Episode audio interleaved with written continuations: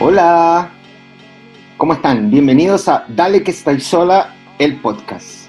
Hoy, hoy día tengo una invitada, eh, una invitada muy particular, eh, es una persona que yo quiero mucho, eh, es una persona que ha sido súper importante en mi vida, de quien aprendo mucho, pero les voy a contar en un ratito de esa persona. Primero quiero saludarles a todo el mundo y contarles un poco lo diferente que era el sociabilizar siendo gay, eh, en los 90 y antes de los 90. Y creo que incluso al principio de los 2000, eh, antes de, este super cambio generacional que ha habido, este folio, este cambio de folio que ha habido, eh, era súper complejo porque quiero que sepan que hasta mediados de los 90 el ser homosexual o gay era penado por la ley.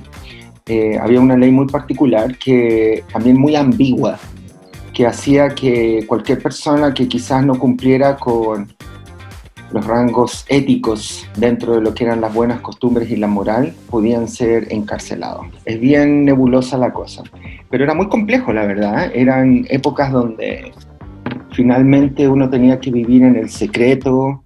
Eh, era complejo, muy, muy complejo. Yo la primera vez que fui a una discoteca gay o un espacio gay en el que entendí que finalmente sentí que yo no estaba equivocado porque quiero que sepan que esto siempre lo converso también, eh, aparte uno de estar equivocado en la mente, eh, era el pecador, porque evidentemente era un tema religioso súper grande donde te, imponían que aparte tenías que tener una pareja mujer y, y, tu gran objetivo en la vida es tener una familia, tener hijos, y que mucha gente gay también quizás quiere tenerlo, pero ahora desde otra perspectiva mucho más libre y con una pareja gay si es que lo deciden, pero en esa época no era posible.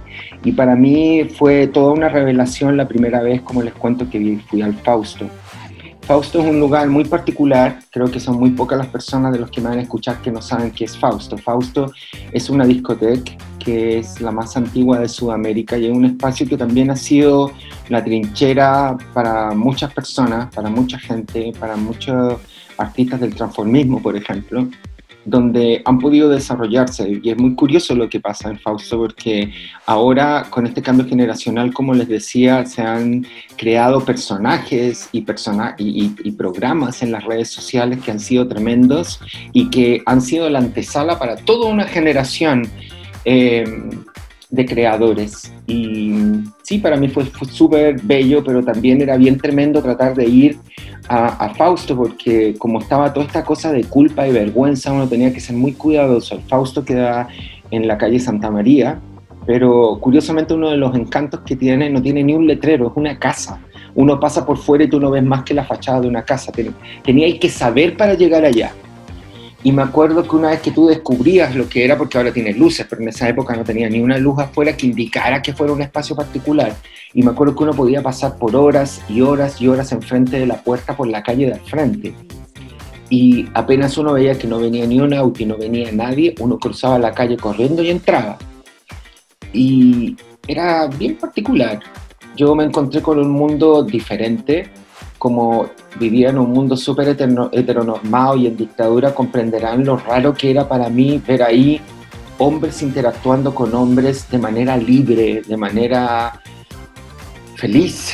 Era súper curioso y la verdad, bueno, yo siempre sentí que iba a ser muy bienvenido. La verdad es que en esa época ha tenido muchos cambios Fausto y ahora es un lugar súper amistoso, pero en esa época era un espacio igual un poquito, era súper elegante. Quiero que sepan para los que no conocen que es como una catedral de mármol maravillosa, ahora es súper transversal, pero en esa época era bastante elegante y uno tenía como que ir vestido de una forma en particular, cosas que no entienden las nuevas generaciones.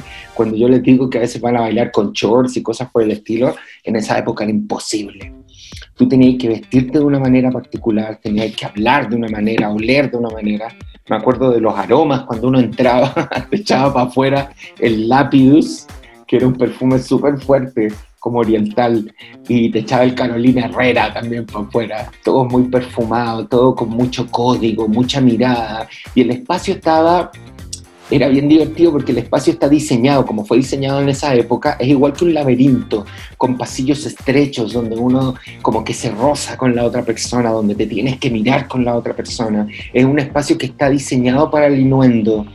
Eh, y era muy interesante y la verdad que pese a que en un principio no me sentí tan cómodo, debo decir que el tiempo ha cambiado eh, el lugar y se ha convertido en lo que nosotros le llamamos una catedral.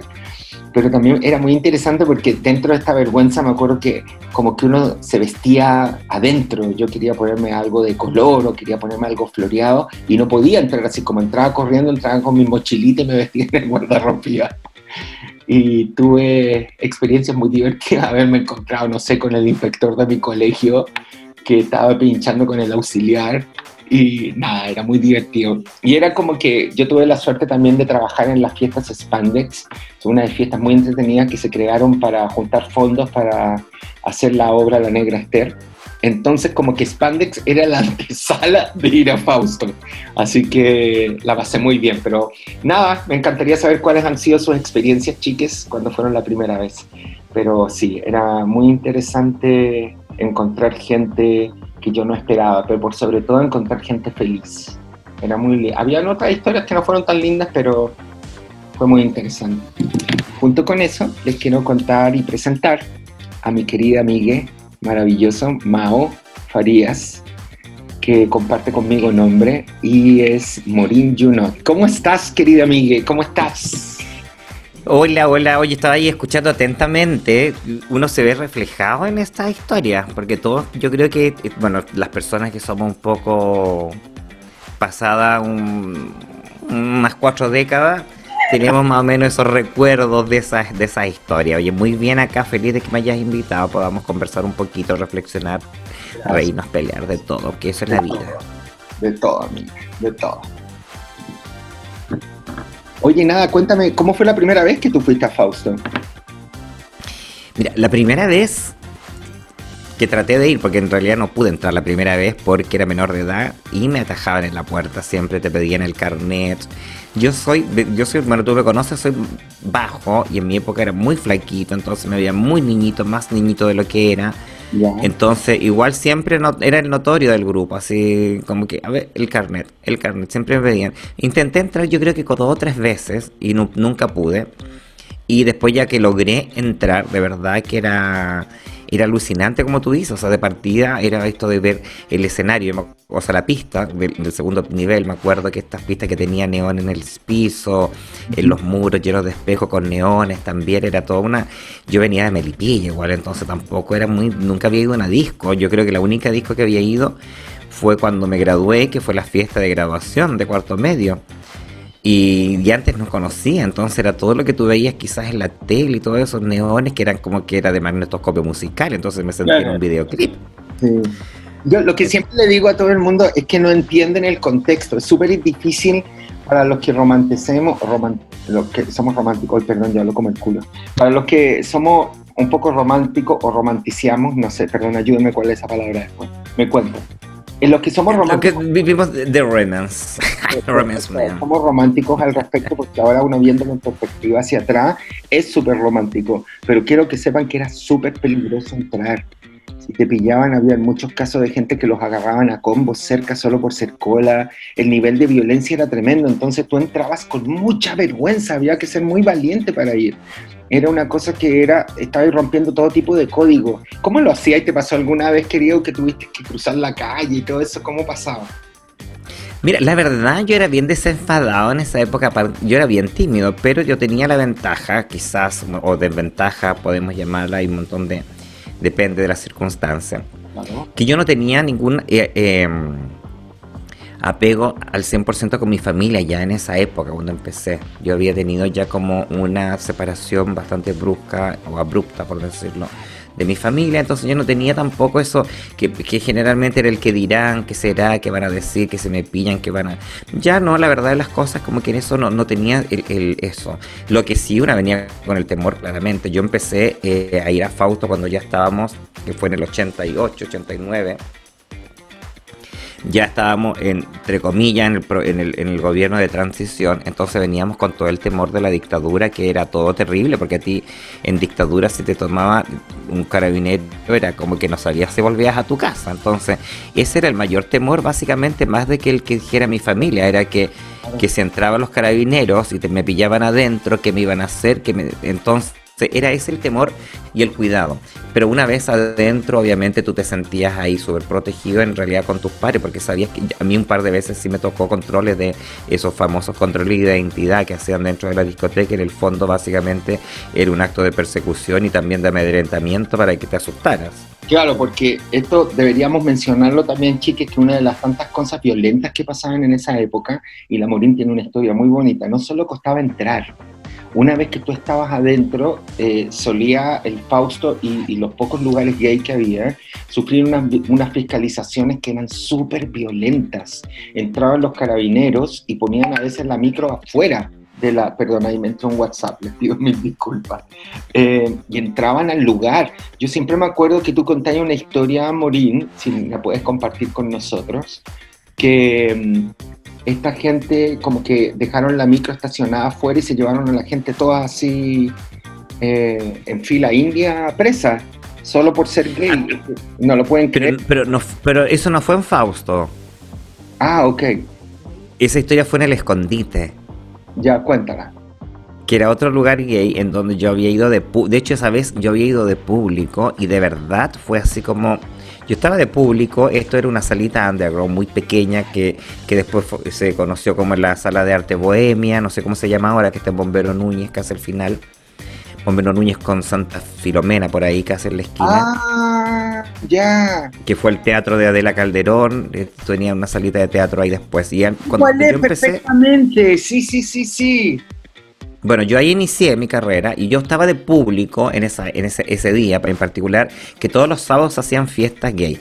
Y en, el escenario se hacían todos los shows. Yo la primera vez que vi show gay, de hecho fue ahí, de transformismo, habían chicas, hacían desfiles de moda, estaba Marcelo Cabo, me acuerdo. Carla Geray estaba también en el, en, el show. Y entraron los carabineros y encendieron las luces. Y sabes que para mí que una de las cosas más fuertes, o sea, después, porque claramente después se hago como una recapitulación de todo lo que pasó, porque estuve hasta en la comisaría. Me entró un WhatsApp a mi sorry. lo más fuerte que de todo, digamos, yo recapitulo y veo todo lo que pasó en realidad, porque afortunadamente después salimos el otro día, pero es que hicieron entrar al escenario a todos los artistas y los tenían así como frente a nosotros, nosotros como público, y en el escenario todos de frente, mirando a nosotros como que estuvieran, y los carabineros paseándose y uno por uno, haciéndole, preguntándole, ¿qué eres tú? ¿Qué eres tú? ¿Qué eres tú? ¿Qué eres tú? ¿Qué eres tú? Porque estaban algunos vestidos de mujer. Entonces, que era ilegal. ¿Ah? Eres tú en términos de género? ¿Qué, qué, sexualidad sí, tienes? Sí, una cosa así como con en, tono de burla, algunos burlándose. Como te digo, había una niña que también hacía choque porque había desfiles de moda y de hecho un, un, un, carabinero le iba a tocar la pechuga y ella le toma así y le dije, yo soy mujer, no me toques. Y por eso no la tocó, porque todo como que les metía la mano, pues yo creo que sabían, porque se notaba que era mujer también. Entonces todas esas cosas para mí fue súper fuerte. Eso yo creo que fue una de las cosas más fuertes, porque después de ahí claramente nos tomaron a todos en filita y a todos nos llevaron a la comisaría. Que estábamos ahí en esta. Nos llevaban solo por estar en un lugar gay. Estaban tomando. O sea, en ese, en ese caso en particular, yo creo que sí, a las chicas, ponte tú que hicieron show, como que las separaron, claramente porque también se supone que era ilegal estar vestido de mujer y todo eso. Y el resto nos llevaron porque estábamos en un lugar, en un local que se supone que no, bueno, que no estaba autorizado para hacer fiestas, porque era una sala de teatro. Y nos llevaron a la comisaría que está ahí en Avenida La Paz, me acuerdo. Perfecto. Y nos tuvieron toda la noche en el patio, sentados. Era igual, era verano, pero estábamos ahí en el patio sentados. Y me acuerdo que se sentó una de las chicas que estaba haciendo show al lado mío, que creo que era la Carla, y se empezó a desvestir ahí, a tratar. Y todos le pasábamos con una chaqueta, uno le pasaba otra cosa. Y ella tiró los zapatos y de repente pasó un carabinero dice: ¿Qué es esto? Y abajo de un furgón encuentra los zapatos de taco de quién son, de quién son y todas. Fue como eso. Y después en la mañana nos sueltan, no sé, en la mañana te hablo, unos 5 de la mañana, quizás una cosa así me acuerdo porque de hecho la que justo iba llegando al local en esa oportunidad era la Palestina y, antes de entrar ve los carabineros se quedó afuera, entonces después la mañana estaba ya esperando a, la, salida de la comisaría. Linda. Nadie sabe, la Palestina era un personaje en particular que vivía en... Moisés. Moisés que vivía en patronato de una familia bastante acomodada, de, de negocios en patronato. Para las que no saben, patronato era como un barrio eh, de comercio árabe, todas eran familias árabes. Y él era muy divertido, me encantaba porque se me hacía Cher, ¿te acuerdas? Y en esa época era súper raro, porque les digo de verdad, para los que están desde ahora hablando de, eh, les hablamos de esto, no lo entenderían, pero quiero que sepan que esto era totalmente inusual, era una aberración, era una cosa social súper eh, perseguida y el ver a la Palestina que caminaba desenfadadamente por las calles y llegaba Fausto vestida con una peluca gigantesca, crespa, su ropa de mujer espléndida. Entonces ella era una de los pocos personajes que andaba por la vida así. Yo me acuerdo mucho de ella, era encantador Moisés, era muy muy linda. Era divertido, era como nuestro estudio 24 de Fausto. Sí, y esa fue la experiencia, como te digo, que hubo puntual ahí en, ese, en esa que nos llevaron a todos. Yo alcancé a estar cuando entraban los, los pacos, los carabineros. No, ahí siempre entraban. Prendían a cada rato las luces y ponían a las mujeres para un lado y los hombres para otro. Y normalmente. Y empezaron a pedir carnet. Claro, había una mujer. Yo me acuerdo, yo estuve en esa fila, estuve. No, y cuando, y cuando entraban los carabineros, todos querían bailar con esa mujer, pobrecita, era la más deseada en ese momento, porque todos querían hacer pareja con ella. Qué divertido, me acuerdo. No, pero en Fausto también, a mí en Fausto también me, detuvieron, me llevaron también presa por estar vestida de mujer haciendo show. Sí, me acuerdo, de eso me acuerdo. Sí, que me sacaron, que me sacaron ahí entraron, hacían estos famosos, como te digo yo, que eran llamados para ellos controles de identidad, que en el fondo para mí siempre fueron un acto de persecución y de amedrentamiento para que, como no podían cerrar el local in situ, porque no decía local gay, que porque no existía tampoco el rótulo, pero en el fondo era para que la gente se asustara y no fuera al local. Pues, obviamente iban disminuyendo el público, la gente se iba asustando y en el fondo era esto, para ver amedrentamiento. Pero entraron una vez en estos controles y estábamos haciendo los telegramas, que eran una especie de, de juego de papelito que hacíamos con público y nosotros estábamos ahí en el bar del segundo piso de Fausto. Y entran, prende las luces, me acuerdo Marco Antonio ya era administrador en esa época y nos y entran y nos ven de mujer. Yo estaba de mujer y estaba con un vestido largo hasta el suelo de manga larga, pero de encaje blanco transparente. ¡Uy! ¡Suelta! Rubia, crespa, así gran pelo grande.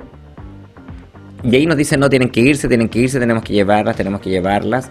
Y yo, en una de esas, un descuido que ellos hacen, nosotros nos vestíamos y yo guardaba la ropa ahí mismo, donde en la barra al medio abajo dejábamos los bolsos de la ropa nuestra, porque no teníamos camarín en esa época. Y yo, pero en una cosa así como. Y esa puerta, no sé si tú te acuerdas que ese bar del Fausto, que ahora está abierto, antes tenía una puerta corredera. Sí, me se cerraba. No era entero abierto, así como sin puerta. Entonces, cierra la puerta corredera un rato así como para tomar los bolsos y yo, no sé, en cinco segundos me desmaquillé y me cambié de hombre. Ah. Porque ellos nos querían llevar así. Y abre la puerta y voy saliendo, salgo, paso nomás, y entro un carabinero y empieza a mirar y dice, ¿dónde está la rubia?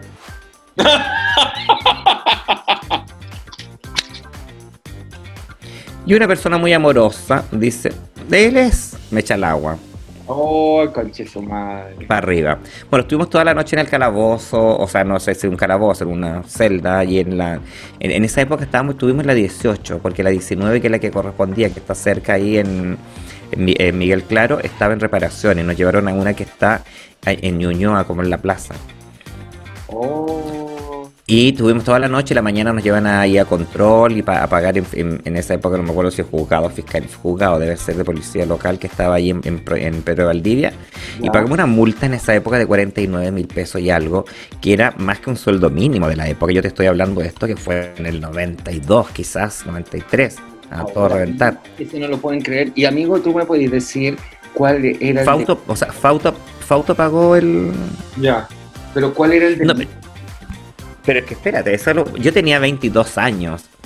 21, 23 con suerte, que en esa época todavía era cabros chicos y la mayoría era los 21, entonces era como todavía era. Y tenía, como te digo, todo este estigma que venía o todo este susto de, la dictadura, que tú estabas ahí y que te iban a llevar preso y te iban a desaparecer, te iban a tirar al mar y te iban a hacer todas las cosas que hacían, porque de que no eran mitos, eran realidad, entonces eran cosas que te podían pasar fácilmente. Yo lo único que quería salir de ahí, pasan al control y una no sabía, yo nunca había estado en esa circunstancia. Entonces, cuando nos llevan ahí a, la fiscalía o al juzgado, yo pensé que ya era de ahí. hay juzgado solo por ser transformista, por ser gay. De ahí, Esto es lo que yo digo. No, si ni siquiera nos pusieron eso, espérate, si esto no termina ahí. Yo lo único que quería era, eh, nos toca una jueza, ya tienen que pagar una multa y se van, y yo, pero, bueno, Fausto, como te digo, pagó la multa, firmamos el papel, váyase. Maravilloso. Después pasaron los años, y yo tengo un hermano que entró a las Fuerzas Armadas, Ya. y un día X me dice, así como una conversación X, me dijo, tú estuviste detenido, preso. Y yo la verdad que me había olvidado de esa, o sea, como que fue como una cosa básica. Ya. Ay, le dije, parece en el 90 y tal, sí me dijo, y me dijo porque vi el expediente que seguramente cuando ya entra a la escuela le revisan sus expedientes, seguramente familiares, Ah, etcétera. claro. Pero sabes con cuál ítems estaba yo, de cuál, lo que yo firmé, más encima que era falta la moral, a las buenas costumbres e incitar al sexo en la vía pública. No. Ese era el ítems. Yo creo que seguramente en ese eran tan acotados que deben haber ido cuatro ítems y te miraban a dónde me- en- encaja esta aquí, te tiquean ese listo. No es como ahora que quizás deben haber muchos más ítems las la- o, o te este pueden momento- escribir. En este momento no te llevan preso por eso, que era lo que decían, el gran delito que, el, el delito de la, tenía un nombre, me voy a acordar el tiro, pero tenía que ver con la ofensa a las buenas costumbres. Pueden, por favor, moral y buenas costumbres. ¿Qué chucha es eso? Falta la moral y a las buenas costumbres e incitar Todo. al sexo Todo, Ey. e incitar al sexo en la vía pública. claro. Es que Y yo es estaba en la calle. O provocadora, sea, en la- tan provocadora. yo no estaba en la calle, estaba. Es que a lo mejor donde me vieron con ese encaje, transparencia. Era incitación al sexo, eres tan Sí, provocadora. pero, pero no estaba en la vía pública, de hecho. No, era tremendo. Y sabes tú, yo también veo eh, algunos diarios, a mí me tocó hacer la última temporada de la serie Los 80. Y me acuerdo que revisando material, porque finalmente, para los que no saben, hay un departamento que se llama el Departamento de Arte, que es el que hace todo el apoyo, no sé si para que me lo entiendan de esta forma, como escenográfico. Entonces, arte se encarga de las decoraciones, de los materiales que tienen que haber. Y me acuerdo que a veces había que hacer kioscos y los kioscos reproducían revistas de la época, ¿cachai? La revista Bea, las últimas noticias, no sé si estaba la última noticia, pero estaba la tercera, y bueno, todos los diarios. Y los titulares homofóbicos, ustedes se mueren. Solo les pido si alguien quiere hacer un, un, eh, un ejercicio, lo, lo violento que era todo, pero bueno, podemos hablar de, de la caricatura que se hace de los gays hasta hace 10 años atrás eh, Quique Morandé, la cosa más circense, donde los gays éramos simplemente eh, usados como broma. Entonces solo quiero que eso lo multipliquen por mil y lo pongan 25, 30 años atrás. La verdad es que la vida, para los que no saben o no se han dado cuenta, ha cambiado mucho. Ha sido un largo, largo, largo camino para todos, para todos y sobre todo para gente maravillosa como Morín, que es una persona que es considerada, por supuesto, un líder en la comunidad y que yo creo que sin pedirlo también se ha convertido en eso. Amor, y la primera vez que hiciste show, ¿cómo fue eso? Cuéntame, ¿por qué pasó? ¿Cómo te transformaste en, tran- en- en- finalmente en transformista? Mm. Porque eres Oye, igual- uno de los más destacados chilenos. Que igual quiero hacer un alcance ahí a lo que acabas de decir, que yo creo que sí, hemos avanzado mucho, y las cosas han cambiado mucho, pero lamentablemente no como quisiéramos, todavía siguen lamentablemente mucha homofobia, transfobia en esto, eh, eh, actualmente también, que hay que cambiar eso. En el fondo no, nadie te pide que, que te acepte y diga, ay, te quiero y te abrazo, no, pero sí que te dejen vivir su vida y vivan su vida tranquilo, o sea, sin esa, esa fobia, ese odio que, que se va generando y lamentablemente, como te decía, sigue, eh, no solo aquí, sino que en el mundo entero y esperemos que antes que tarde se, se vaya erradicando, ojalá al mayor porcentaje posible, ojalá al 100%. Bueno, dicho eso, vamos, yo la primera vez que hice show fue casual, fue como una casualidad de la vida que nunca me imaginé. Yo siempre estudié teatro en el colegio, o sea, estuve en los talleres de teatro y todo eso porque me encantaba la actuación y todas estas cosas. Yo creo que más la luz y todo. Entonces, en, en, en colegio, tú eres tú. Personaje que hagas, la obra de teatro la haces en el colegio para tus compañeros y eres tú. Nunca te desmarcan de ahí. O sea, eh, buena, ponte tú, no sé, pues tú, Franklin. Buena, Franklin. Aunque estés de árbol, Franklin. Nunca te vas a hacer el árbol. Nunca te van a ver como eso. ¿Te fijas? Entonces yo, además que yo era bien amanerado cuando chico, yo creo que más que ahora incluso, era bien niñita. Nunca sufrí bullying ni nada de eso en el colegio, en absoluto, nada. Yo tenía súper buena relación con mis compañeros en general. Pero sí cuando actuaba me daba mucha vergüenza porque, ella así como, Morín, ese no era el árbol, era la Morín. Entonces se me molestaba. mis compañeros con eso y yo me frustré mucho en mis actuaciones y no me salía la voz, me chupaba. Entonces, al final de cuentas, seguí en el grupo de teatro y ya después era era escenógrafo, me, veía toda la parte de arte, justamente lo que tú estabas hablando, toda la parte de arte, me quedé en eso y tuve como esa pequeña frustración quizás de la parte actoral. Después llegué, em, empecé a estudiar acá en Santiago eh, diseño de vestuario, yo tenía mucha ropa que había hecho y un amigo de los pocos gays que conocía, Mauricio, me dice, ¿sabes qué? Me invitaron, voy a hacer show de mujer a un local y quería saber si tú me puedes prestar un vestido. Yo digo, sí, ningún problema. Y se, me dice, ¿me lo puedes llevar? Sí, le dije, ¿dónde es? Yo vivía en esa época en la calle Viña del Mar con Bustamante. Perfecto, lindo ahí. Ah, sí, en el 88, 89. Entonces vivía ahí, que eran casas, como unas casas clásicas que hay ahí. Son como casas victorianas, uno de los pocos lugares que quedan ese tipo de casas. Sí. hermoso. Entonces estaba, vivía ahí y me quedaba cerca, porque esto era donde? En el escondite, Bombero Núñez, donde yo te decía. Ya. Y voy a me dijo, vamos a ensayar X día, que no recuerdo qué día pudo ser, lunes, martes Dijo, ¿me las puedes llevar? Y se las llevo. Y entro. Y estaban ensayando. me dijo, ¿me puedes esperar? Y me quedo sentado viendo el ensayo. ¿Por qué? Porque ellos no solo hacían, no hacían show, hacían unos sainetos, una especie de obras de teatro cortitas, como sketch. Qué lindo. Pero dirigida y todo. El dueño de, en esa época del escondite era Miguel Anabalón, que él era actor. Entonces dirigía todas estas obras y hacía todo esto con ellos. Y de pronto yo estoy sentado y entre que estaban ensayando, el Miguel se acerca a mí y me dice, eh, ¿te gustaría actuar? No. Ay, no sé, le dije yo es que la verdad de las cosas nunca, porque me dijo me falta un personaje. Y justamente ese sainete, porque todos los sábados eran distintos, el de esa era una caricatura a las teleseries de la época que era la, estaba la villana la argentina, había una mexicana, estaba la brasileña, estaban todos estos personajes como cliché de cada teleserie de la época enmarcado aquí en esta obra. Entonces faltaba la argentina y me dijo, lo único que tú tienes que hacer estás todo el rato como estatua, eres una estatua y hablas como al final. Y yo dije, la verdad es que yo nunca me he vestido de mujer ni nada de eso. Le dije yo, pero ya intenté, ya lo hice, ya dije porque me encantaba la actuación, ya lo hice. Ensayé todo y llega el día sábado para el día del, show y me maquilla, y Juan Carlos, me acuerdo que me maquilló y me pasaron una peluca. Pero yo no tenía esas cosas, tenía vestuario, ropa, porque es lo que yo hacía. Pero ¿cómo ha pasado el tiempo, perdón? Ustedes saben que mi querida Morín tiene una colección de pelucas y vestuarios que ustedes no pueden llegar a creerlo. Es, o sea, las Kardashian se quedan chicas. Es un placer, yo disfruto porque yo tengo de verdad el privilegio y la suerte de ser muy amigo de Mao. Y él es muy generoso conmigo y cada vez que yo necesito para mis pegas me ayuda. Y la verdad es que es un placer. Y no lo han visto trabajar para Miss Fausto los trajes que se hace porque Mao es diseñador. Pero después nos va a contar un poco más. Perdón por interrumpir Eh, entonces yo llego y voy y le digo ya, y, estoy, me están maquillando y pasa Miguel pidiendo la música. Y yo quedo, ¿música de qué? Dijo, sí, es que primero se hace la obra y después de eso cada uno hace un show musical. Un tema. Y yo no tenía idea. Lo único que sí que había llevado más ropa, porque yo siempre ando con alta ropa. Entonces llevaba más vestido, tenía. Y dije, bueno, tengo para cambiarme. Pero ¿qué hago? Y entonces en esa época una de las chicas que estaba ahí con nosotros me dice, yo tengo un cassette que tiene alta música, porque era con cassette.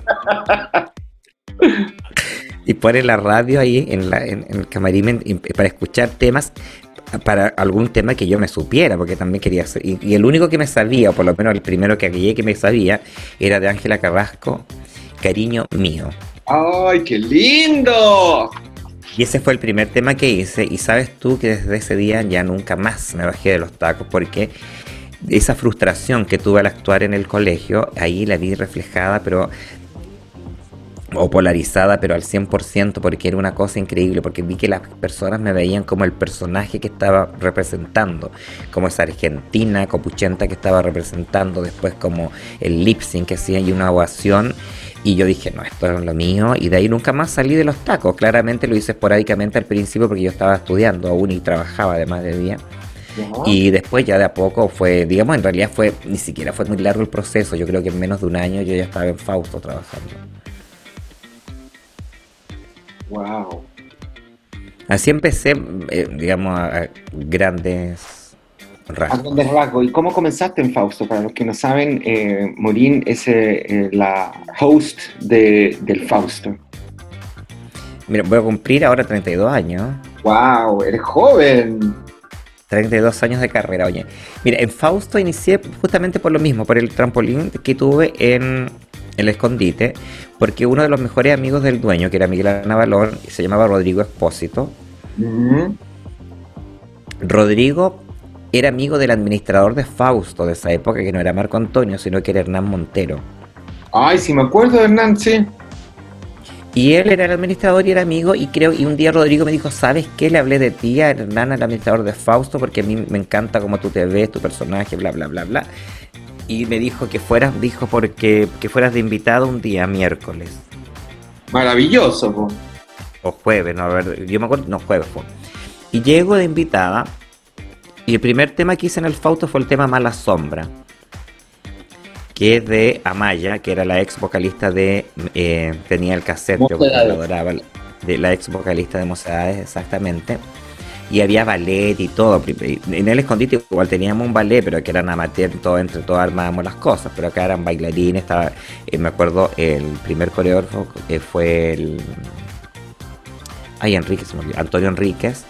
Y estaban ahí todos los bailarines así, eran wow. Entonces yo quedé impresionada, hice el primer tema, me fue súper bien, después me volvieron a invitar, después me volvieron, y ahí me quedé porque después nos hicimos muy amigas con Grace.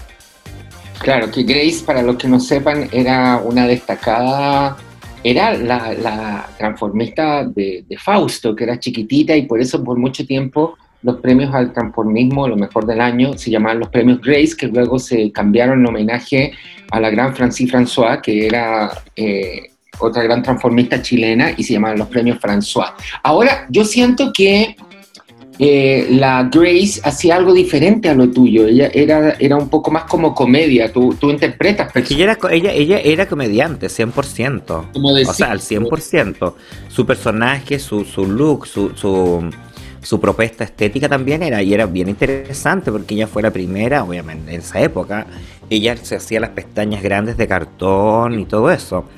Y Grace era un personaje, era súper bajita, era bajita. A ver, para las personas que puedan, digamos, quizás compararla con alguien actual, podría ser de como la eh, Aranza Millinson de tamaño pero era como gordita la Grace, más redondita de cara, pero era así, y, se vestía así con minifaldas, y se ponía pestañas postizas grandes, hacía personajes como de Blancanieves, salía disfrazada, hacía todas estas cosas, le gustaba ella mucho, yo creo que era la primera cosplay que tuvimos en nuestro país, porque ella siempre hacía mucho personaje así como de caricaturas. Pero sin duda a mí me da la impresión de que tú fuiste la primera que lo profesionalizó al nivel que vemos ahora en todas partes, porque esto no se veía en todas partes. Yo la primera vez que yo te vi, yo quedé enamorado de ti y yo justo entré en el momento en que pasó de, de Grace a que entraste tú. Y desde ahí entré y era realmente maravilloso en realidad. Eh, impresionante, la verdad. No tengo nada que decir al respecto más que decir que te admiro, te quiero, te adoro como la vaca al toro. Yo quiero decirles que tenemos historias muy divertidas con la Morina. Una de ellas porque Morín es tremenda en maquillaje y peluquería y ha trabajado conmigo para unos grandes espectáculos en los que yo estaba a cargo. Y hay una historia que a mí me encanta, que siempre lo hemos dicho, yo siempre hablo de esto de la mafia gay nosotros teníamos que ponerle una tiara, una coronita a una actriz. La corona no sé qué pasó, se perdió, se quedó en algún lugar, se quedó en Santiago, no tengo idea, era una hueva cara, no sé qué pasó, se quebró. Parece que se quebró, ¿o no? No me acuerdo cómo. quebró. Estábamos, y, y, no estábamos en Santiago, estábamos en una gira en Temuco. Era una gira de un espectáculo del gobierno de Chile.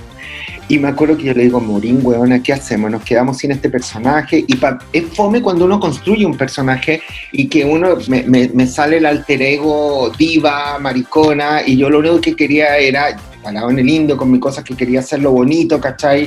Quería que funcionara, quería, ¿cachai? Que fuera tal cual el diseño original.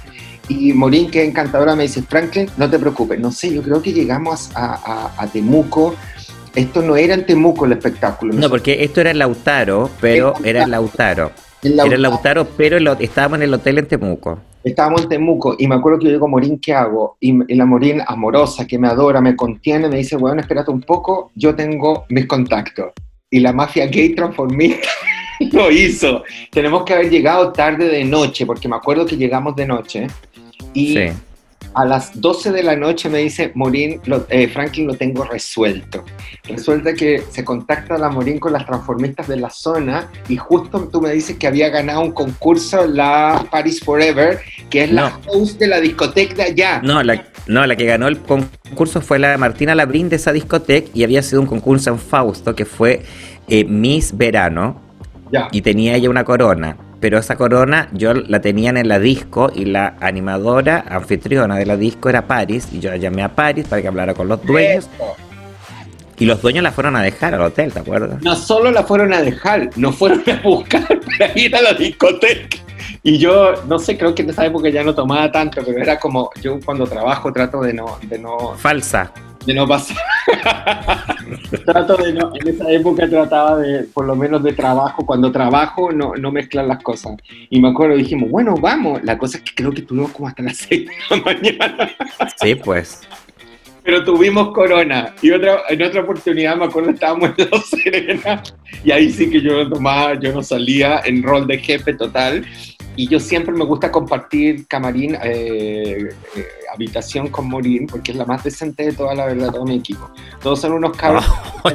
oye, te van a escuchar los demás. me da lo mismo, son unos carreteros buenos para todos. Y me acuerdo que yo le dije, Morín, por favor, compartamos. me dije, sí, no hay problema. Y nada, yo me acuesto a las 10, 11 de la noche y quedo raja. Yo en términos de trabajo, de verdad, yo no salgo a ninguna parte.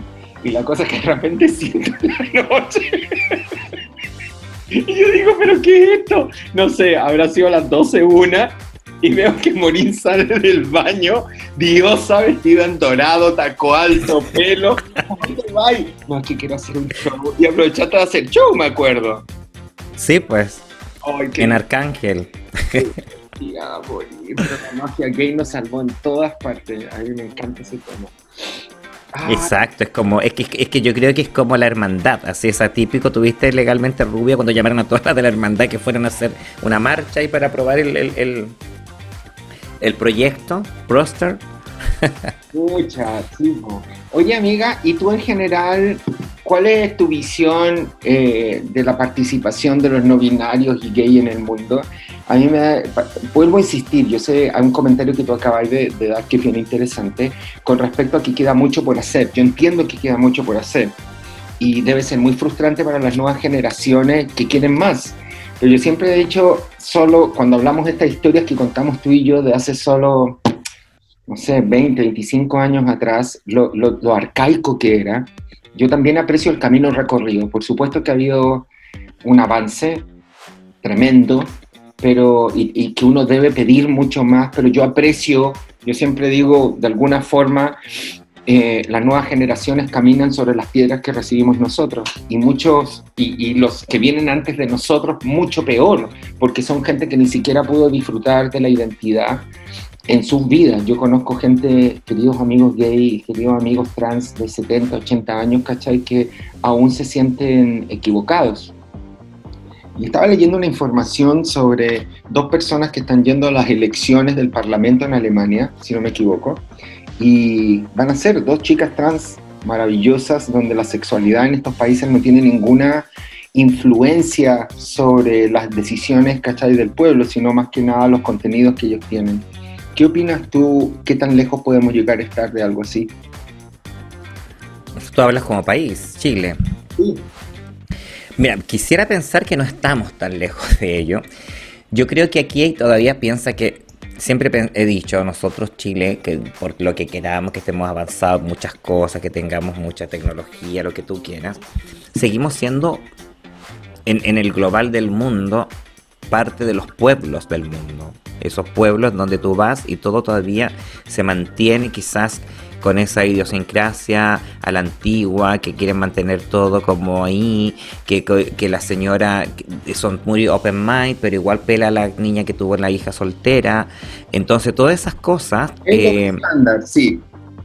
Todavía estamos en eso. Yo sé que hay mucha gente que va a decir, sí, qué rico, pero a la hora quizás de votar no lo votaría. Lo bueno sí que tenemos, yo creo que, que se están abriendo obviamente las posibilidades a que tú puedas acceder, por lo menos a estar dentro de una papeleta, poder estar haciendo una campaña. Eh, de ahí es que ganes también depende mucho de, la gente en general, del, del, del votante en este caso que sí vea y que aprendamos de una vez por todas a votar por lo que tú decías, por las ideas que tiene la persona, que tenga el candidato, más allá de quién sea, cómo sea, cómo se vista, de qué género sea. Yo creo que eso es lo que tenemos que aprender y eso es lo que hay que trabajar con, con, la, con la gente en general, con el público, como te decía, con los votantes. Pero yo creo que tan lejos de ello afortunadamente no me siento. No, que, yo creo que tenemos en estos momentos la oportunidad, tuviste después del estallido social, por decirlo, ya Chile despertó, Chile despertó, pero ojalá que haya despertado en todo ámbito de cosas también. En este sentido, eh, vemos también que tenemos muchos candidatos abiertamente homosexuales o abiertamente lesbianas, que eso es un paso súper importante, porque antes la gente tenía miedo de decir soy gay porque iba a perder votos, soy lesbiana porque voy a perder votos. Entonces, ahora tenemos como en distintos rangos de en, alcaldía, en diputado, en constituyente, en montones, postuló, postularon chicas trans también en varios y no han ganado básicamente, espero que no haya que, que haya sido porque eh, el otro le, representaba más y no haya sido una, especie de prejuicio. Y ojalá que los prejuicios se vayan de lado y recalco lo que tú decías, que la gente vote en conciencia al proyecto, a la planificación, o al programa que tenga cada uno de los candidatos. Y a mí lo que me pasa que en términos de visualización y en términos de presencia, yo veo mucha presencia muy fuerte. Yo siempre hablo que las comparaciones son odiosas, pero lo cierto es que en el espectro sudamericano somos sin duda los que tenemos más representación a nivel eh, político, a nivel social, eh, veo presencia, veo gente admirable. Yo realmente admiro a las nuevas generaciones, sobre todo porque hay algo que pasa que es bien interesante, Mao, y es que tú y yo estamos en un ambiente artístico donde podemos desenvolvernos con mucha más tranquilidad, pero hay mucha gente que no. Yo veo todavía amigues que trabajan, por ejemplo, en banco, que te saludan despacito y te saludan muy discreto y como que no, no hay a levantar la manito rara ni el piecito raro para que no se te note nada. Eso existe todavía, que a mí me parece tremendamente sí. pero pasa, pasa mucho. Yo creo que en ese escenario encuentro que sí, se ha hecho un gran em, avance. Creo que hay mucho contenido, pero creo que lo que falta quizás en estas plataformas es solidez. Creo que esta es una opinión muy personal, no sé si tú la compartes, pero creo que la solidez no tiene que estar solo en el hecho de que tengo una sexualidad particular o me presento al mundo de esta forma, y no tenemos que solo eh, puntualizar que eso sea lo que hay que destacar. Yo creo que después de eso sí soy yo, no importa quién sea, está, soy un rábano, soy un limón, no importa. Desde ahí, ya teniendo un lugar donde yo empiezo, tengo que mostrar con solidez, contundencia, mis contenidos. Mi voy. Y es súper importante además que tus contenidos, seas quien sea, tienen que representar incluso a los que no piensan como tú. Tal cual, transversales. Tenemos que, algo que conversábamos antes de empezar tú y yo, tenemos que ser amigos eh, en, la igualdad, pero también en la diferencia. La diferencia es muy importante, cómo coexistimos en la diferencia. Es que yo creo que esa es la realidad total, porque, mira, queramos o no queramos, todos somos individuos, y la palabra lo dice, individuos, o sea, siempre vamos a tener una diferencia en uno u otro tema, entonces ya hemos, tenemos que convivir al 100% con esa, con, e, con, esa premisa de que somos todos individuos diferentes y lo que tú dices, los programas claramente tienen que ser unos programas que traspasen mucho más allá a tu comunidad a la que tú quieras representar. Está bien que quieras ser representante de una comunidad tal, porque sabemos que va a ser una lucha, va a ser un, aporte. A, la, conversación, al, discurso, a la, discusión en sí, en, cualquier en rango del, del, de la política en la que tú quieras estar eh, inserto. Llámese, en este caso, congreso, convención, municipalidad, donde tú quieras estar. Pero también tienes que tener un, soporte, lo que tú decías, y una solidez en cuanto a tu programa, que sea un programa social, que sea un programa país, que sea un programa municipal que represente a la mayoría de, las, de los votantes, porque son los que tienen que votar por ti. Tú no puedes decir yo voy, eh, y con esa bandera que yo solamente voy a abogar por estos derechos, voy a abogar por los derechos de todos los ciudadanos sea la representatividad que quieras eh, llevar. Lo que te decía, si un municipio de todas las personas de, este, de esta comuna, de todas las personas de esta región, de depende de lo que tú quieras eh, ir representando, tienes que tener una política en, este, en ese sentido bastante transversal y global para poder obtener los votos, que yo creo que lo que pasa con estas chicas que, si fueron electas, tengo entendido, ¿no? Las de Alemania. Alemania, sí. Que, porque su política tiene que haber sido transversal y claramente hay una comunidad que se va es una anécdota la sexualidad finalmente, es una anécdota, pasa segundo paso. Entonces creo que es... Es que, ¿sabes? Yo creo, pero yo creo que más, más allá de una anécdota en sí, el, el decirlo, en el fondo es, mira, la política sabemos, eh, históricamente sucia. Me refiero a sucia de que siempre te van a buscar y te van a tratar de encontrar la yaya para poder atacar ahí a lo que se llama el talón de Aquiles. Yo creo que en el fondo ir y decirlo, porque a lo mejor hay muchos candidatos que no lo dicen, pero ir decir, ¿sabes qué? Sí, yo soy homosexual y voy por esta común y tengo este proyecto y tengo este proyecto. En el fondo de decirlo quizás también es taparle la boca a mucha gente que te lo van a buscar y te lo van a tirar después malintencionada por abajo, como contra campaña. Entonces decirlo y es decir, ¿sabes qué? Dilo, pero no me va a molestar porque mi proyecto es más importante que mi sexualidad. Claro, supongo que eso, bueno, desde ese punto de vista quizás diferimos un poco, porque yo creo que en realidad tu sexualidad no tiene, o tú y tu persona como individuo no tendría que ser tema, pero sí sé que hay articuladores. Pero es tema, po. O sea, ese, ese es el problema sí sé que hay articuladores políticos que probablemente podrían usar eso en contra tuya si es que estáis vendiendo una imagen, si eso es, si se trata de imagen, probablemente es importante ir súper blanqueado desde el principio para que no aparezca esto y puede ser usado en tu contra. Bueno, siento que eso no pasa mucho en Chile, curiosamente. A mí me pasó eh, leyendo hace poco con la famosa influencer Nikki Tutorials, que la empezaron a hacer blackmail, la empezaron a chantajear porque es trans, pero es una chica que no parece trans eh, de buenas a primera, no es que a mí me importe ni mucho menos, pero eh, se ve que no lo es. Y finalmente la quisieron em, chantajear para hacerle daño, como que si fuese un tema de chantaje finalmente.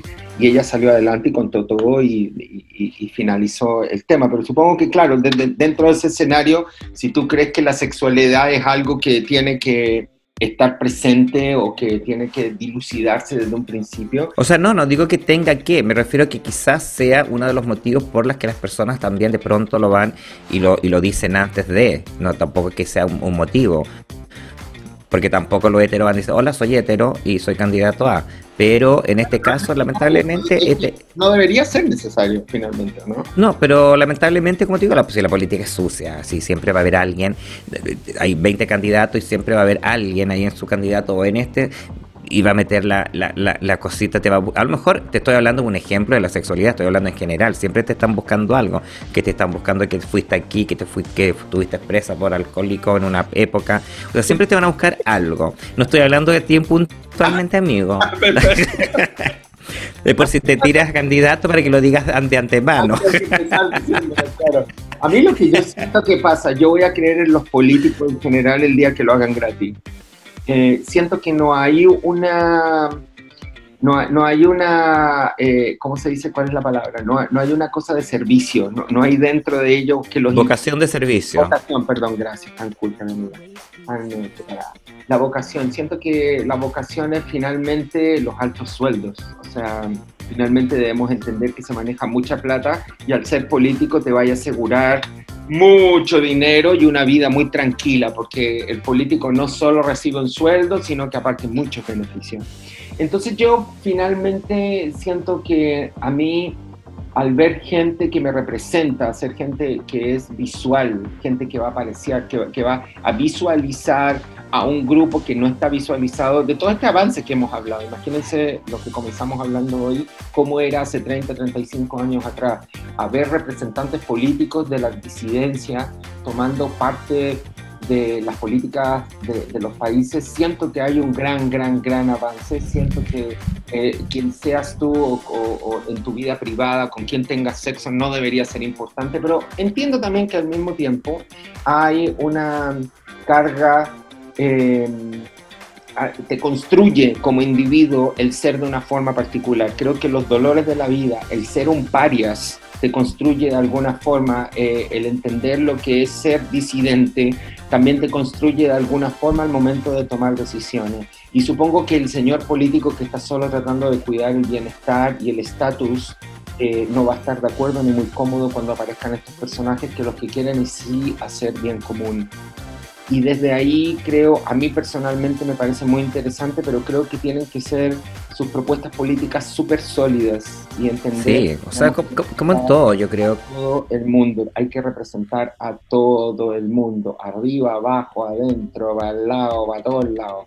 La política, otra de las tantas cosas que yo entiendo, es que no son dos colores, no es blanco y negro. Hay un arco iris de personas y eh, esta es otra de las reflexiones a las que he llegado con la política. Si bien es cierto la forma en que pensamos y vemos la vida y que nos construimos, todos tenemos historias personales que nos construyen, en las que creemos y la gran mayoría son muy respetables. Creo que el gran eh, punto de inflexión aquí es eh, el abuso, el abuso de poder, las familias que han estado a cargo del poder solo para mantenerlo y creo que ese tipo de cosas son las que tienen que ser cambiadas. Em, creo que hay que ayudar, hay que administrar y hay que hacer las cosas con justicia. Creo que esos son los contenidos que no importa quién seas, de dónde vengan y quién eres y ciertamente te acuestas. No es importante. Así que creo que desde algún punto de vista eso es súper importante que toda la gente lo tome en cuenta. Eso es lo más importante. Mm. Fíjate que en ese aspecto también, pero yo creo que, mira, todas las cosas, bueno, políticas, en el fondo todos hacemos política ya con, nuestras conversaciones, nuestras discusiones, en estos post, ponte tú, siempre uno está haciendo política porque está en el fondo tratando de relacionarse con las personas. Pero lo que yo voy es que de pronto también es importante, fíjate que las personas visualicen, quizás decir yo soy heterosexual, que no tienen por qué decirlo, o yo soy gay, yo soy trans, porque la gente también en el fondo se interioriza y capaz que muchas personas que no tenían conocimiento de qué era el mundo trans se interesen justamente por este, por este, me encanta ella como es como su, forma de ser, me encanta su proyecto, me encanta eso, y, y además va quizás a interiorizarse en el mundo trans, va a buscar qué es trans, mira, que, que, equivocada estaba yo, que, pensaba que todas las trans son así, que son acá, o también con los mismos homosexuales, con los no binarios. Entonces, pues, la gente quizás también un poco aprende en eso, en el fondo de que tú digas, yo soy eh, no binario y soy candidato a tal, esta es mi propuesta, le va a interesar quizás tu propuesta, pero también le va a llamar la atención y va quizás un poco a conocer un poco más allá de qué eres tú como como persona, va a ver a, la persona y también va a interesar, va a decir, mira, los no binarios son así, son acá, y, y muchas personas que quizás no tenían ni idea de lo que era, ni del término, y esas cosas también ayudan un poco a educar a la sociedad. Educar, eso es lo que yo siempre hablo sobre las generaciones jóvenes también, que yo lo pido. Em, sobre un hecho que pasó, lo hablé en, en, mi podcast anterior, un hecho que pasó en Estados Unidos que finalmente tuvo un desenlace bastante poco afortunado para la animadora, pero esta señora que tuvo, se llama Sharon Osbourne, tiene una discusión en vivo y la cuestionan porque su amigo es, es eh, su amigo es un, gran eh, Pierce Morgan, es un locutor conservador que eh, básicamente dice que no le cree a Meghan Markle nada de lo que ella dice, absolutamente nada. Y el tipo dice, se para y se va del estudio y después es juzgado por machista porque no le cree finalmente y se cuestiona un poco esto de la libertad de expresión. Y en Estados Unidos, al otro lado del charco, agarran a Sharon Osbourne, que es la mejor amiga de este señor, y le dice, ¿cómo puedes tú apoyar a un señor que es machista, bla, bla, bla? Y la mujer se, se, se, vuelve loca hablando y finalmente eh, la echan por volverse loca, ¿cachai? Por perder el control, pero no por lo que dice, pero lo que dice ella es, finalmente no puedes juzgarme a mí por lo que hace una persona a la que yo quiero. Yo no quiero a esa persona, por eso yo la quiero porque, bueno, somos un tridimensionales y la gente tiene personalidades, puntos de vista y probablemente los grandes amigos podemos estar o no de acuerdo en política y no dejas de ser amigo por eso. Vuelvo a insistir en que hay cosas fundamentales como crímenes y abusos que probablemente uno no, no, no compartiría. Pero finalmente esta mina lo que pide en cámara es edúquenme, Si yo no sé lo que está pasando y que lo que le pasa a mucho de la gente de otras generaciones con las nuevas generaciones es eduquémonos, crezcamos jóvenes, aprendamos el lenguaje inclusivo, eh, las nuevas denominaciones, cómo puedo ser, cómo quiero ser presentado frente al mundo, cómo quieres que te trate. Son gestos finalmente de eh, amabilidad, cariño y amor, pero eso tiene que educarse y es lo que hablamos y tienes mucha razón que eh, teniendo presencia de estos actores políticos, eh, sin duda damos un paso a, que la gente entienda que... Eh, o que entienda y aparte que la gente quizás se interese en...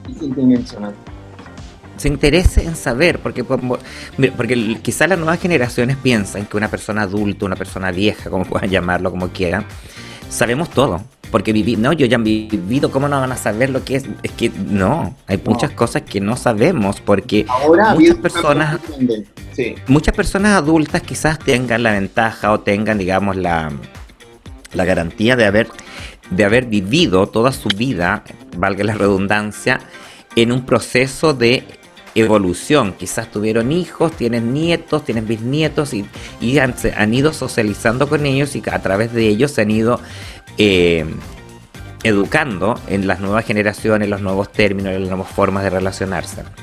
Pero otras personas adultas no, otras personas adultas fueron adultos y se criaron con sus adultos y siguen con adultos que son en la misma edad de ellos. lo que no tienen contacto con hijos, con nietos y a esas personas sí necesitan quizás que los eduque. Y a muchas personas capaz que se eduquen y aprenden y no les va a interesar y no les guste. Y como yo conozco también muchas personas adultas, más adultas que uno incluso, que sí están muy familiarizados y les encanta las nuevas generaciones. Pero eso también es una cosa de, educar y de ir aprendiendo y educar con respeto, porque yo creo que hay una cosa... Tal cual, es un acto de respeto. Porque hay una cosa que es educar y otra cosa es tratar de imponerte las ideas. No, es muy distinto tú darles las opciones como en todo, como tú a los jóvenes, como a los adultos, cualquier persona, tú le das las opciones, les das el conocimiento y ellos decidirán. Pero no es tampoco ser autoritario, decir tienes que, sí, el respeto. Y porque si tú respetas a una persona cuando lo está educando, esa persona lo más probable, aunque no esté de acuerdo contigo, te va a respetar también tu espacio, que, es lo que uno tiene que pedir el respeto no tiene opciones, el respeto es respeto, tienes que, tienes que, tienes que respetar, sea como sea, eh, a quien sea, puedo yo o no comulgar con esa persona y probablemente no voy a compartir, pero de ahí en adelante tengo que, respetar.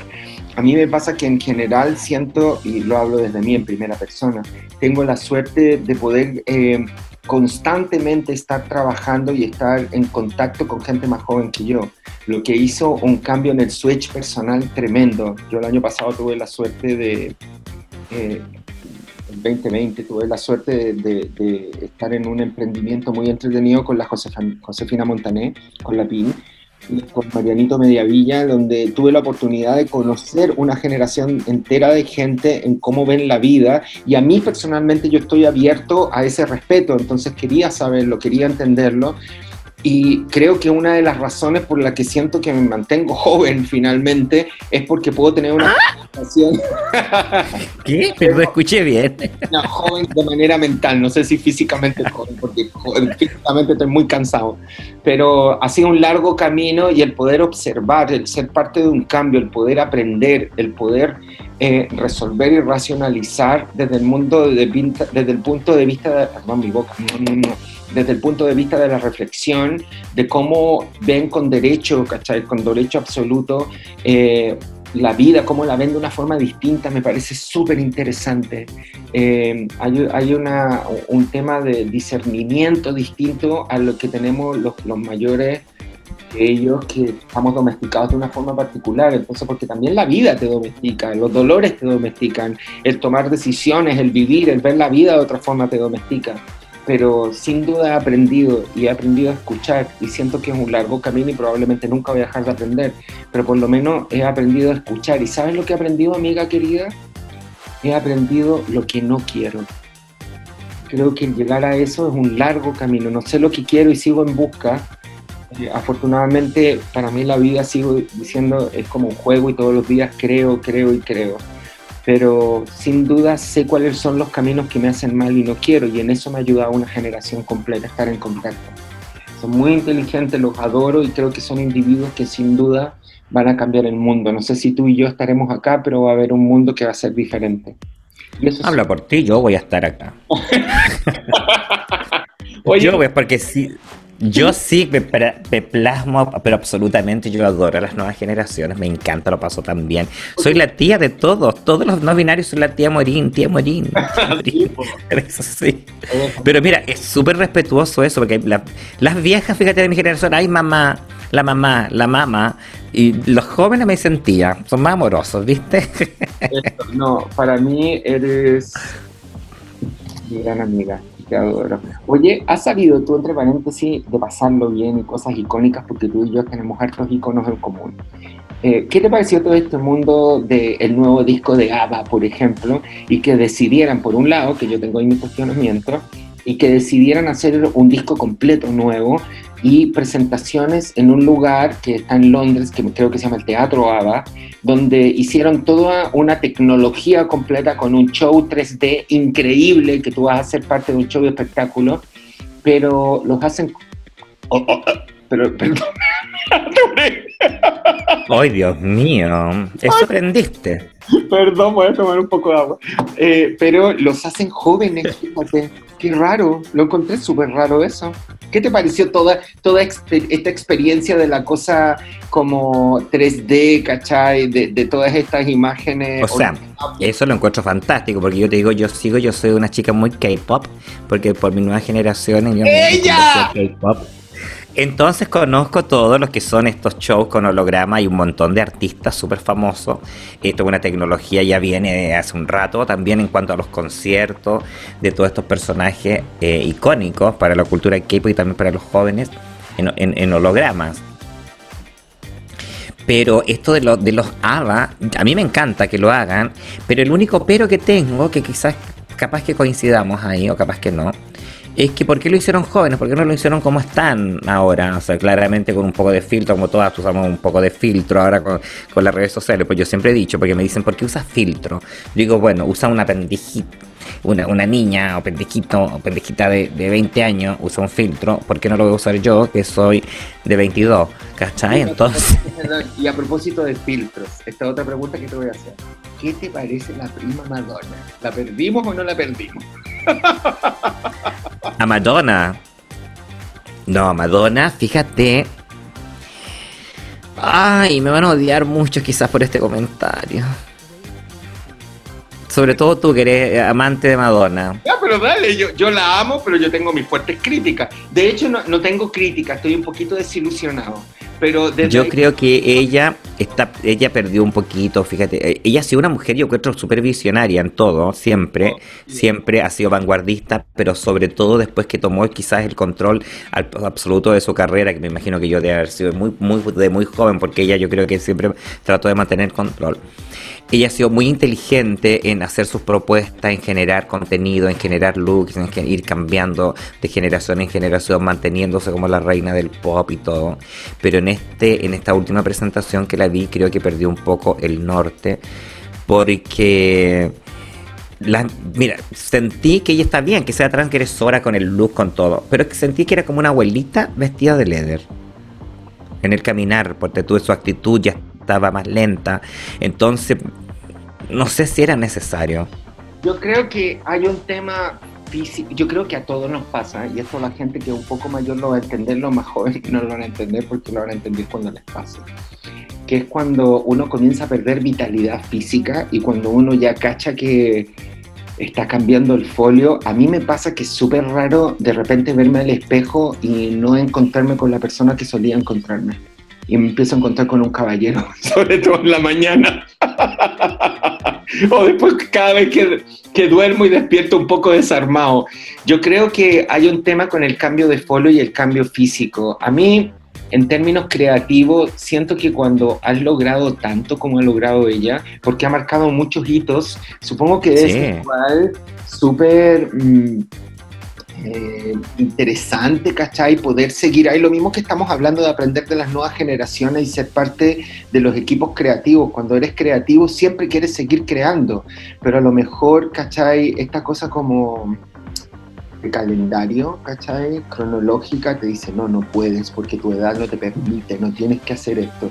Pero finalmente, yo si no me miro al espejo, sigo sintiendo que soy el cabro de veintitanto que sigue queriendo hacer cosas. Simplemente mi cuerpo me dice, descansa. Yo no paso de las nueve, nueve y media de la noche y yo ya estoy raja, tengo que dormir.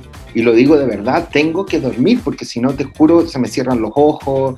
Eh, no puedo, no puedo seguir. Entonces entiendo que a lo mejor Madonna en este afán, siento yo, no la conozco, una interpretación, interpretación mía, a lo mejor su imagen no tiene coherencia con, con lo que ella siente y a lo mejor quiere seguir creando, quiere seguir siendo... A mí me pasa algo, mira, cuando a mí me pasa con respecto, por ejemplo, a los tipos que yo encuentro guapos. Cuando yo tenía 20 años, encontraba guapos a los de 27.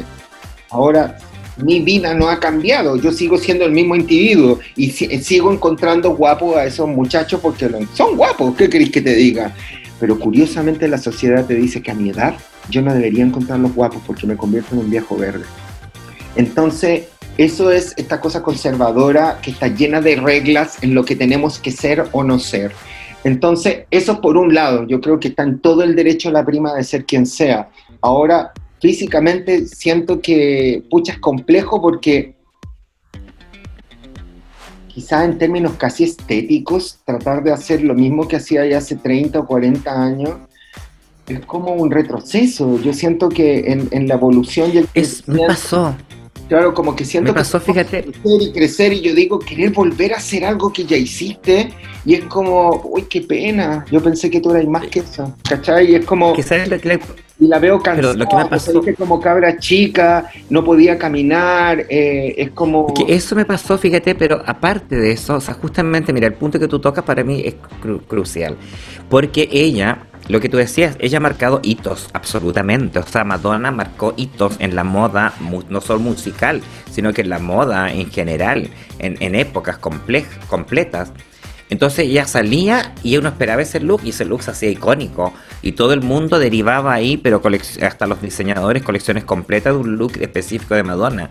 Después aparecía de nuevo y lo mismo. Ahora apareció y la vi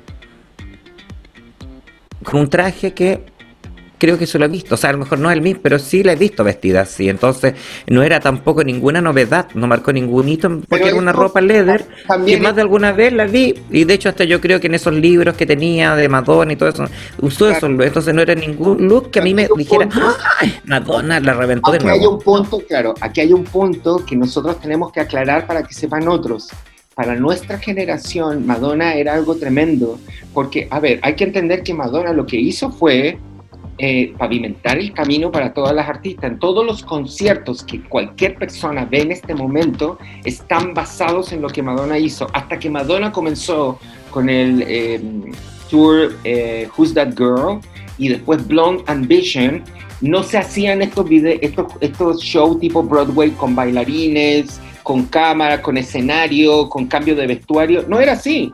El show era un micrófono, la señora al frente, no se cambia de ropa y eso era un espectáculo.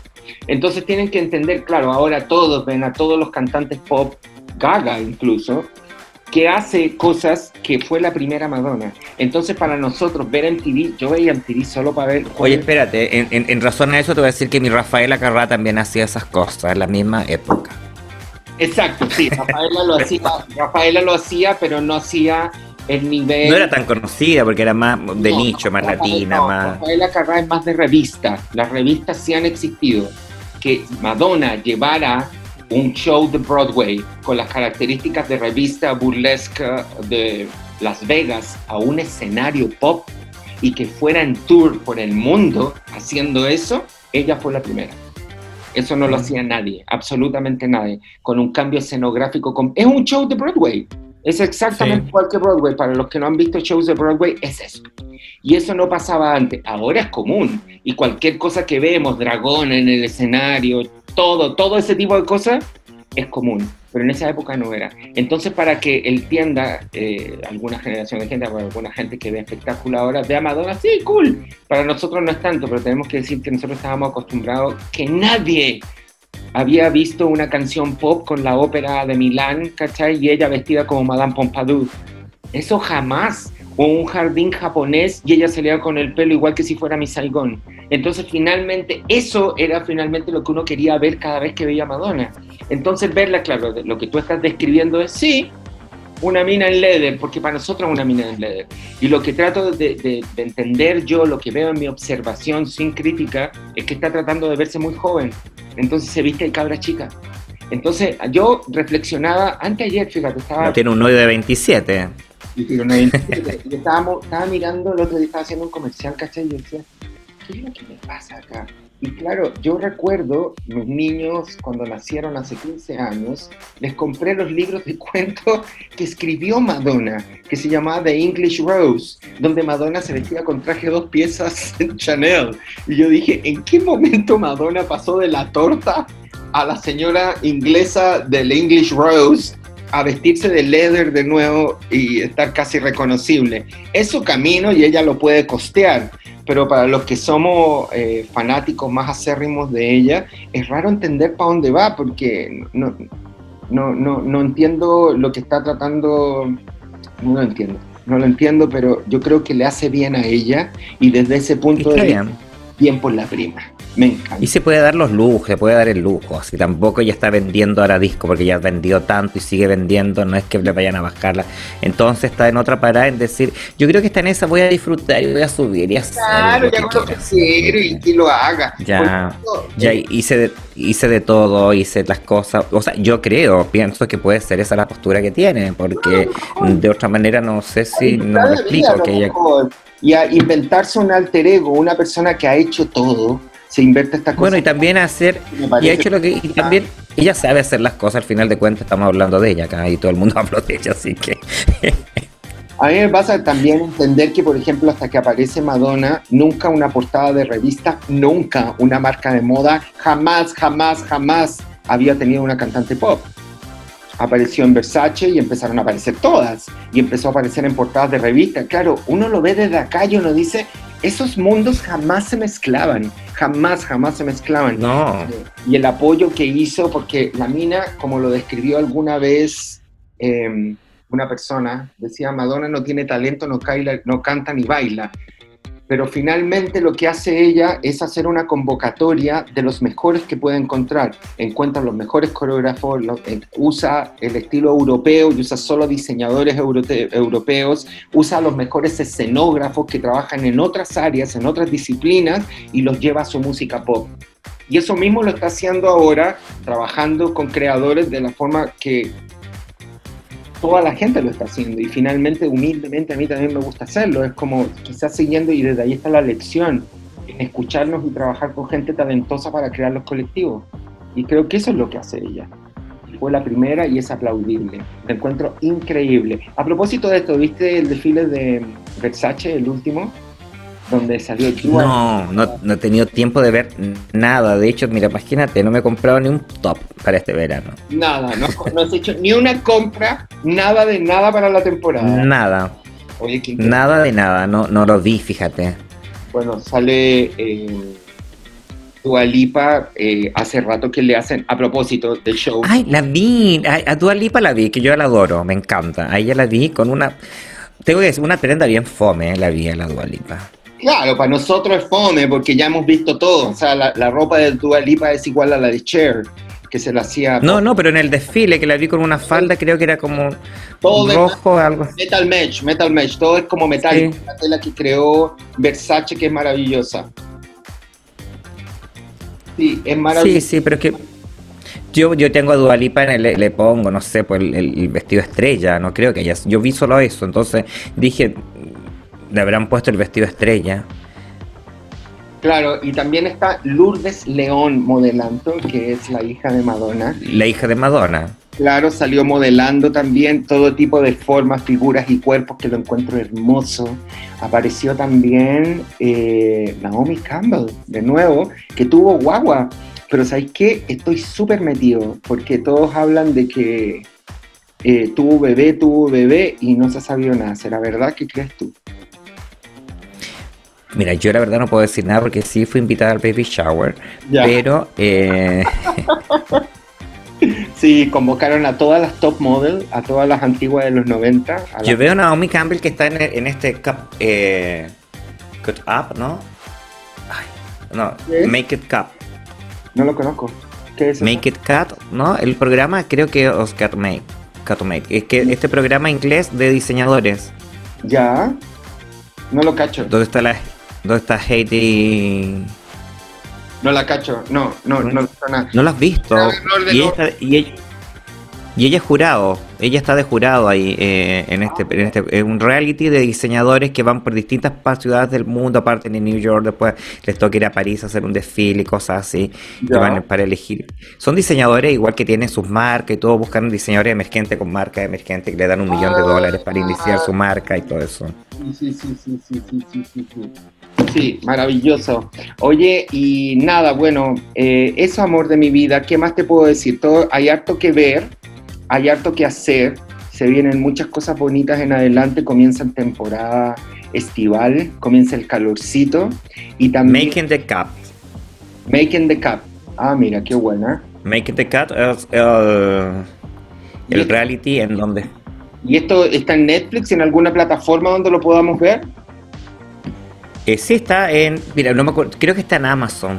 Ah, mira, está bueno verlo, sí. Heidi Klum es la, la anfitriona, la animadora, con Tim Gunn. Ah, ya, ya, ya, ya, sí sé cuál es, sí, sí, sí, sí, sé cuál es. No lo he visto, la verdad, como te digo, no veo tele, pero um, hay harta cosa que ver. Les recomiendo a los que nos están escuchando, a los más mayorcitos, porque las generaciones jóvenes ya todos lo han visto, que traten de ver La Veneno, es maravilloso, se los recomiendo es muy lindo, en la historia de una súper famosa figura de España, que ya no está con nosotros, pero sin duda se ha convertido en icono cultural. Almodóvar yo creo que la adoraría. Así que hay harta cosa que ver. ¿Qué estás viendo tú, Mira, Mira, fíjate que yo vi, bueno, yo veo una serie que se llama Sex Education, no sé si lo ubicas. Sí, la ubico, sí. Tienes que verla, a mí me encanta, de verdad me encantó la primera temporada. una...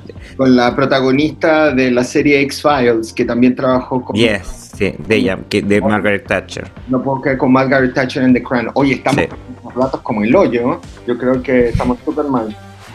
¿Por qué? Porque no nos acordamos de los nombres, querida, de la gente. Yo me acuerdo de, de, Margaret Thatcher.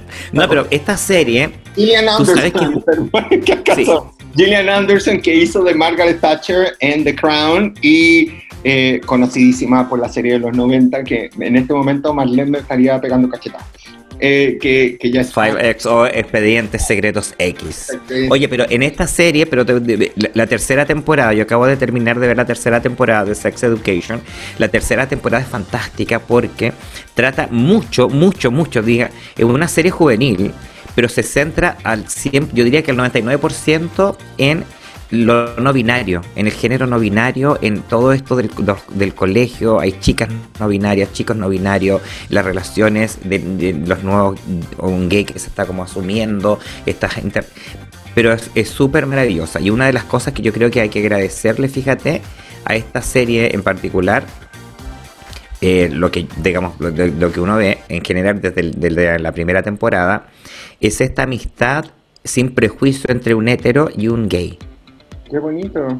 Estos niños escolares, porque esto es un colegio, en una debe ser un high school, una, pero es inglesa la serie, está ambientada en, Inglaterra. Es súper importante que yo creo que este es un tema que está más en nosotros que, que es inherente al ser humano. Tú hablas con niños, con niños, y tú le hablas de sexualidad y ellos no lo entienden, no entienden la diferencia, en ellos no está la diferencia. En las políticas, yo creo, socio-religiosas, ¿cachai? Que son las que crean. Son los adultos, básicamente los que van educando a los niños en sus casas y generándole, no, solo en, la parte sexual, sino que en todo ámbito de cosas, los que les van generando eh, ciertas fobias, ciertas odiosidades o prejuicios. Sí, absolutamente. y creo que es súper importante, perdón, dime. No, pero yo creo que es una serie recomendable porque es muy entretenida, se van a entretener mucho, hay una... Eh, una estructura en, general es súper social. Tú la ves y hay una, una, una, un grito político súper eh, importante esta serie en general, porque yo al principio también le hice sapi muchas, o sea, pasé muchas veces y veía Sex Education, ay, no, no sé. Y cuando empecé a verla, la verdad que te das cuenta que hay un. Y tratan temas súper contingentes y temas bien transversales como eh, el embarazo de una, de una señora adulta, eh, cosas como así, y, como te digo, cómo se relaciona. Yo lo, lo, que, lo que he visto es súper también ver eh, cómo toman, por ejemplo, el tema de la sexualidad en adultos, que es algo que uno piensa que no existe, que también como los medios están constantemente construyendo la sexualidad y la publicidad alrededor de la juventud, como que uno ya se secó, no sirve para nada, lo que es muy probable que haya pasado. Sinceramente, nada está dirigido a nosotros finalmente, pero eh, eh, es lindo y yo creo que bueno, estos temas cada vez son más eh, importantes en los contenidos de ficción, aparece constantemente en todos lados, lo que creo que es un gran avance. Creo que es bueno ver el vaso medio lleno, pese a que queda un gran, gran camino y yo creo que eso va a estar en manos de generaciones que son muy inteligentes, que tienen mucha energía y de los que tenemos que aprender mucho. Mi querida Morín, tengo muchas... Pero la quiero recomendarte la última, última. ¿Ya? en esto, que es, perdón, una serie que a mí me encantó porque creo que es un cine que está abocado 100% al contenido, ¿Ya? que es eh, Pequeña Alteza, que es una serie que es europea, no recuerdo en este momento, de, creo que es holandesa o algo así. Y también está es, la temática gay, un romance gay en un colegio en donde eh, la, la, temática gay no es el tema, es el romance, los dramas de un romance nada más. No hay, hay un prejuicio de que la mamá diga, ¿por qué andas con un hombre? No, estás sufriendo tus dramas porque te terminaste. Es como, es muy linda, también es 100% recomendable. ¿Estás segura que se llama Pequeña Alteza? ¿No se llama Jóvenes Alteza? Es, bueno, puede ser. Se llama Young Royals y se traduce como Jóvenes Alteza. Es una serie juvenil donde el primer amor choca con el deber. Bueno, tiene que ver un poco con el tema de la alteza, que bueno, este es un tema también yo creo como... Por eso, pero es que justamente choca con el deber del que sea alteza, pero no porque sea gay. Claro, sí, es que finalmente, amor, yo creo que todo se va a convertir en algo súper transversal. Aquí esto es tema para nosotros. Yo me acuerdo, hay un grupo súper importante, bueno, no lo voy a nombrar, pero de, de, transexuales chilenos que marcaron historia en los, en los 60. Y yo tuve la suerte de trabajar harto con ellos a principios de los 90. Y yo me acuerdo las historias cuando veían, no sé, yo siempre que yo no lo entendía porque yo siempre viví con mucha libertad.